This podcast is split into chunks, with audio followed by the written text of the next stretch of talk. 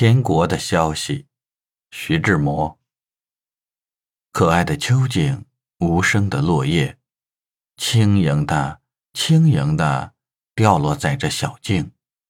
竹林内，隐约的有小儿女的笑声，沥沥的清音缭绕着村舍的静谧，仿佛是幽谷里的小鸟，欢噪着清晨。驱散了昏夜的暗色，开始无限光明。刹那的欢迎，昙花似的涌现，开阔了我的情绪，忘却了初恋。人生的惶惑与悲哀，惆怅与短促，在这稚子的欢笑声里，想见了天国。晚霞。